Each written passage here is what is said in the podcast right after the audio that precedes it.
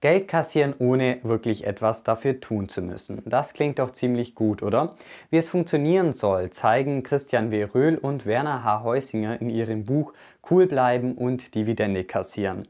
Wie diese Strategie genau aussieht und welche Rendite man damit in der Vergangenheit hätte erzielen können, schauen wir uns heute mal an. Am Anfang vielleicht noch ein kleiner Hinweis, und zwar ist das Buch bereits 2017 erschienen und damit sind die Zahlen jetzt vielleicht nicht mehr ganz aktuell. Ende diesen Jahres soll aber eine Neuauflage mit dem Titel Cool bleiben und mehr Dividende kassieren herauskommen. In der Vergangenheit haben sich deutsche Sparer bei ihrer Geldanlage immer wieder hohen Risiken und Experimenten ausgesetzt. Getrieben von den Emotionen, Angst und Gier wurde so beispielsweise das Geld blind in den neuen Markt, in offene Immobilienfonds oder Derivate gesteckt, meist mit eher schlechtem Ergebnis. Viele Deutsche sind deshalb natürlich gebrandmarkt. In Zeiten von Niedrigzinsen auf Sparguthaben und Anleihen seien Dividendenaktien allerdings eine mögliche Alternative zum nicht verzinsten Kopfkissen, so die Autoren. Dividenden sind dabei aber nicht die neuen Zinsen, denn gerade zwischen Aktien und Anleihen gibt es wichtige Unterschiede. Aktien verbriefen Eigenkapital, Anleihen Fremdkapital. Außerdem ist es so, dass Anleihen eine feste Laufzeit haben mit einem festen Zinssatz. Aktien sind dahingegen unbefristet und Dividenden können, müssen aber nicht ausgeschüttet werden und können auch in der Höhe variieren. Und als Miteigentümer hat man die Möglichkeit, auf der Hauptversammlung mitzureden. Bei einer Insolvenz haben Aktionäre allerdings das Nachsehen, denn Gläubiger werden zuerst bedient, wobei diese wiederum nicht von einer Kursrallye profitieren können oder Kursschwankungen mitmachen müssen. Durch den Eigentumsanspruch sind Aktien also Sachwerte und Anleihen Geldwerte. Dieser kurze Vergleich zeigt auch schon einen der wesentlichen generellen Unterschiede zwischen Dividenden und Zinsen. Und zwar sind Zinsen im Vergleich zu Dividenden eine ziemlich verlässliche Größe. Die Autoren vergleichen deshalb Dividendenaktien eher mit einer vermieteten Immobilie, bei der die Mieteinnahmen ja auch mal ausbleiben können. Und obwohl Dividendenzahlungen meistens ja immer nur sehr kleine Beträge sind, kann sich da im Laufe der Zeit doch einiges ansammeln, natürlich auch durch den Zinseszinseffekt. Außerdem machen Dividenden neben den Kursgewinnen einen nicht zu unterschätzenden Teil der Gesamtgewinne aus, so die Autoren. Und um diese These zu stützen, vergleichen sie den DAX, der die Dividenden ja immer wieder reinvestiert, mit dem Kursindex DAX-K, der eben nur die Kursveränderung darstellt. Der Unterschied bei der Jahresperformance bis heute liegt bei durchschnittlich 2,6 Prozent. Also damit würden ein Drittel der historischen Aktienrendite bei den größten deutschen Unternehmen durch Dividenden zustande kommen. Wobei dieser Vergleich natürlich nicht ganz fair ist, weil beim DAX immer so getan wird, als würde man die Dividenden direkt wieder reinvestieren, was ja nicht unbedingt der Realität entspricht. Noch deutlicher wird der Unterschied in Großbritannien, denn da liegt der Unterschied zwischen Performance Index und Kursindex bei 4% pro Jahr und in Australien sind es sogar 4,5% pro Jahr. Dividenden sind also nicht zu unterschätzen. Allerdings kommt oft auch immer direkt das Vorurteil auf, dass ein Unternehmen nur dann Dividenden ausschüttet, wenn das Management nichts Besseres mit dem Geld anzufangen weiß. Deshalb sind Dividenden eher ein Warnsignal, oder? Nicht wirklich, denn laut Röhl und Heusinger sind Dividenden eine natürliche Konsequenz von unternehmerischem Erfolg und ein Qualitätsindikator. Und Dividenden sind nicht nur für einen Teil der Gesamtrendite verantwortlich, sondern befeuern auch die Kurse, so die Autoren. Dazu verteilen die Autoren die 250 wichtigsten deutschen Aktiengesellschaften auf zwei Portfolios, je nachdem, ob Dividenden ausgeschüttet werden oder nicht. Das Ergebnis ihrer Berechnung in zehn Jahren zwischen 2006 und 2015 die Gesamtrendite der Dividendenzahler liegt bei knapp 181 Prozent, die Nichtzahler sind nur knapp 24 Prozent im Plus. Also dabei wurden die Dividenden wie beim DAX immer wieder reinvestiert. Betrachtet man die 500 größten Aktiengesellschaften der Eurozone, dann sieht da das Ergebnis ziemlich ähnlich aus. Und zwar liegt die Rendite der Dividendenzahler im selben Zeitraum bei knapp 88 Prozent und die Nichtzahler sind knapp 3 Prozent im Minus. Aktionäre können neben Dividenden aber natürlich auch von Aktienrückkäufen profitieren, denn dadurch, dass danach weniger Aktien im Umlauf sind, steigt der innere Wert der Aktie. Aktienrückkäufe dürfen allerdings keine Alternative zu Dividendenausschüttungen sein, so die Autoren, sondern sie sind eher als kontinuierliches Instrument zu verstehen. Dividenden sind dabei vor allem als langfristige Anlage zu betrachten und das nicht nur, weil viele Unternehmen ihre Dividenden zwischenzeitlich immer weiter erhöhen. Aktien kurz vor der Hauptversammlung kaufen und dann nach der Ausschüttung mit Gewinn wieder verkaufen, funktioniert nicht wirklich, denn neben dem allgemeinen Marktrisiko gibt es noch einen weiteren wichtigen Einflussfaktor, und zwar den Dividendenabschlag. Also dadurch, dass ja durch die Ausschüttung Geld in der Firmenkasse fehlt, gleicht die Aktie diese Differenz erst einmal aus, indem sie an Wert verliert, und zwar in Höhe der Dividende. Und laut den Autoren dauert es durchschnittlich 48 Handelstage, bis eine Aktie diesen Unterschied wieder wettmacht, also zumindest bei den Top 250 Unternehmen in Deutschland. Die Dividendenstrategie von Röhl und Heusinger ist an den Urvater der Dividendenstrategien Michael O'Higgins angelehnt, der ja zugegebenermaßen in Deutschland ziemlich unbekannt ist. Und laut ihm reichen zehn Titel im Portfolio vollkommen aus. Und er macht es einfach so, dass er sich jeweils am Jahresanfang die zehn Titel aus dem Dow Jones heraussucht, die die höchste Dividendenrendite haben. In den letzten vier Jahrzehnten hätte man mit dieser Strategie von O'Higgins eine Jahresrendite von 12,9% erzielt. Während der gleichen Zeit hat der Dow Jones nur 10,3% pro Jahr gemacht. Also das klingt jetzt nicht wirklich nach einem großen Unterschied, oder? Aber hätte man 1973 10.000 US-Dollar nach der Strategie von O'Higgins investiert, dann stünde 43 Jahre später ein Betrag von 1,88 Millionen US-Dollar auf dem Konto. Hätte man stattdessen in den Dow Jones investiert, dann wären es nur 676.000 US-Dollar. Ich meine, klar, im Nachhinein ist man natürlich immer viel schlauer, aber was die Autoren damit natürlich einfach zeigen wollen, ist, dass die Strategie von O'Higgins in der Vergangenheit den Vergleichsindex schlagen konnte. Das Problem dabei ist nur, dass die Strategie von O'Higgins in der jüngsten Vergangenheit nicht mehr ganz so gut performt hat wie in den Jahrzehnten zuvor. Eine ähnliche Strategie wie O'Higgins verfolgt auch der Dividenden-DAX, der jährlich die 15 Unternehmen aus dem DAX heraussucht, die die höchste Dividendenrendite haben. Und auch der Dividendendax konnte in der Vergangenheit seine Vergleichsindizes, und zwar den DAX und auch den Kursindex DAX-K, schlagen. Es gibt aber nur einen Haken an der ganzen Sache, denn sowohl O'Higgins als auch der Dividendendax konzentrieren sich ja auf die höchsten Dividendenrenditen. Das Problem dabei ist nur, wenn der Kurs einer Aktie sinkt, dann steigt dadurch natürlich die Dividendenrendite. Also dadurch kann ein Unternehmen natürlich besonders attraktiv sein oder aber das Ganze ist gerechtfertigt, weil das Unternehmen auf dem absteigenden Ast ist. Dadurch, dass aber die Dividendenrendite gestiegen ist, würde dieses Unternehmen relativ wahrscheinlich auch im Dividendendax oder bei O'Higgins auftauchen. Dafür gibt es den DAX Plus Maximum Dividend Index, bei dem nicht die historische, sondern die erwartete Dividendenrendite eine Rolle spielt. Und es werden hier nicht nur Titel aus dem DAX, sondern auch aus dem MDAX und dem TechDAX herangezogen. Allerdings sieht das Ergebnis in der Vergangenheit nicht wirklich gut aus, denn der Index schafft es nicht mal wirklich, den DAX zu schlagen. Prognosen machen das Ganze also nicht wirklich besser. Deshalb konzentrieren sich die Autoren bei ihrer Dividendenstrategie eher auf das Gesamtbild, denn es kann ja auch sein, dass ein Unternehmen Dividenden ausschüttet, ohne überhaupt Gewinne gemacht zu haben. Und das kann man ja aus der Dividendenrendite auch nicht herauslesen. Generell sind laut den Autoren größere Unternehmen besser als kleine, weil sie zuverlässigere Dividendenzahler sind und auch eher ihre Dividenden anheben. Und natürlich spielt auch die Dividendenhistorie eine wichtige Rolle. Und hier gibt es ja in den USA generell zwei Einteilungen. Und zwar gibt es einmal die Aristokraten, die auf 25 Jahre Dividendenanhebungen zurückblicken können.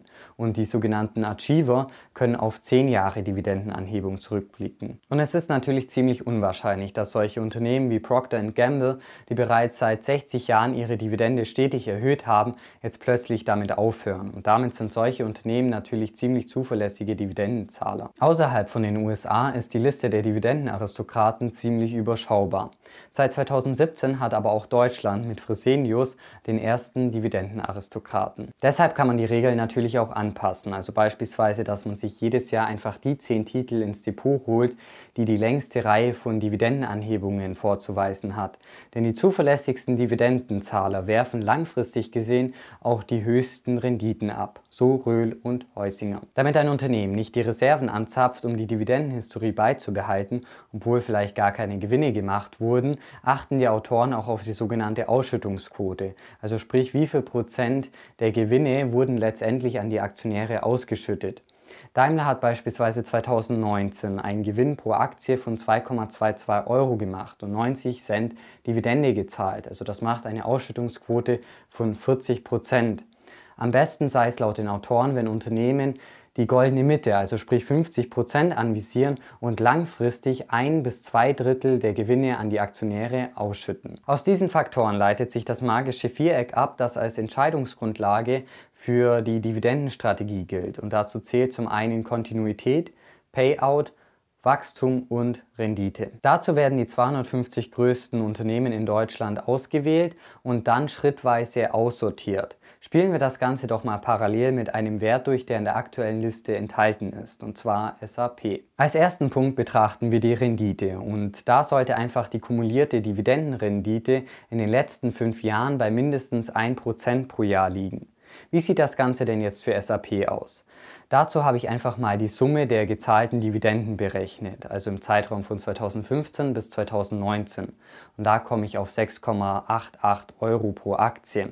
Und bei Comdirect habe ich mir die historischen Kursdaten für SAP geladen, um einfach den Mittelwert der Tageskurse zu ermitteln. Und da komme ich auf 88,45 Euro. Und wenn man das Ganze jetzt kombiniert, dann komme ich auf eine kumulierte Dividendenrendite von 1,56 Prozent pro Jahr im Zeitraum von 2015 bis 2019.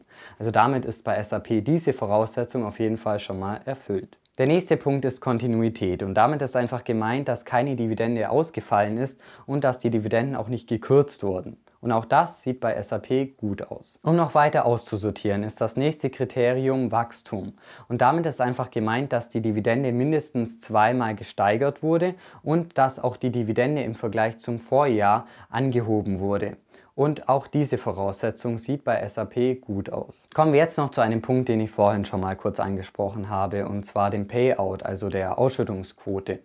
Und da sind die Autoren etwas freizügiger als vorhin angesprochen. Also der Wert sollte laut ihnen jetzt zwischen 33 und 75 Prozent liegen und nicht wie vorhin besprochen zwischen einem und zwei Drittel. Und auch diese Voraussetzung kann SAP natürlich erfüllen. Weil jetzt wahrscheinlich immer noch zu viele potenzielle Kaufkandidaten übrig bleiben würden, werden jetzt im letzten Schritt die zehn Unternehmen ausgesucht, die in den letzten fünf Jahren die Ausschüttung am stärksten gesteigert haben. Damit entsteht ein Privatportfolio mit zehn Titeln, das aber trotzdem ausreichend diversifiziert sein soll. Um ein Klumpenrisiko zu vermeiden, wird bei sehr ähnlichen Titeln der jeweils bessere genommen. Umgeschichtet wird wie bei O'Higgins auch jeweils Anfang des Jahres. Mit dieser Strategie hätte man laut den Autoren im Zeitraum von 2006 bis 2015 eine Rendite von 375 Prozent erzielen können. Investiert wird also immer nach dem gleichen Schema, also dem magischen Viereck, wobei es da natürlich sehr viele verschiedene Variationsmöglichkeiten gibt. Also beispielsweise kann man natürlich festlegen, dass die kumulierte Dividendenrendite mindestens 2,5 Prozent betragen sollte oder man kann das Ganze natürlich auch für einen längeren Zeitraum betrachten, so wie es beispielsweise auch Christian Röhl auf seiner Website macht. Also da betrachtet er es für einen Zeitraum von zehn Jahren und nicht wie wir es gerade gemacht haben für einen Zeitraum von fünf Jahren. Und auf der Website gibt es auch immer aktuelle Listen mit den jeweils ausgesuchten Unternehmen, damit man sich die ganze Rechnerei sparen kann. Und auf der aktuellen Liste stehen beispielsweise Unternehmen wie BASF, Allianz oder auch Siemens. Umgeschichtet wird wie gesagt einmal pro Jahr, womit laut Röhl und Heusinger im Durchschnitt 6 von 10 Aktien ausgetauscht werden. Und seit Anfang 2020 gibt es auch einen eigenen Index, der die Performance dieser Dividenden-Deutschland-Strategie, wie ich sie jetzt einfach mal nenne, trackt. Und da sieht die Performance tatsächlich relativ bescheiden aus. Denn seit Anfang 2020 bis jetzt liegt die Performance bei knapp minus 5%. Also damit sieht man, dass auch Dividendenaktien natürlich einem ganz normalen Marktrisiko unterworfen sind. Vielleicht ist es dem einen oder anderen ja schon aufgefallen, dass wir uns momentan noch ziemlich stark auf Deutschland konzentriert haben. Aber natürlich gibt es auch in anderen Ländern gute Dividendenwerte, wie beispielsweise in der Schweiz mit Lind und Sprüngli. Und auch für die Schweiz gibt es einen eigenen Index. Und da liegt die Performance seit Anfang 2020 bis jetzt bei knapp 6%. Und auch ansonsten lassen sich natürlich in Europa einige zuverlässige Dividendenzahler wie beispielsweise L'Oreal finden. Auch für Europa stellt Christian Röhl auf seiner Website die passenden Dividendenlisten zur Verfügung, wobei man da natürlich beim Investieren auch immer auf eventuelle Währungsrisiken achten muss. Fehlt natürlich noch das Land mit den meisten Dividendenaristokraten, und zwar die USA. Aber da liegt natürlich auch in gewisser Maßen das Problem, nämlich aus der schieren Masse eine gute gute Auswahl zu treffen. Und genau deshalb veröffentlicht Christian Röhl auch auf seiner Webseite keine Dividendenlisten mehr für die USA, sondern er verweist da auf die David Fish Liste, die man sich als Excel-Tabelle downloaden kann.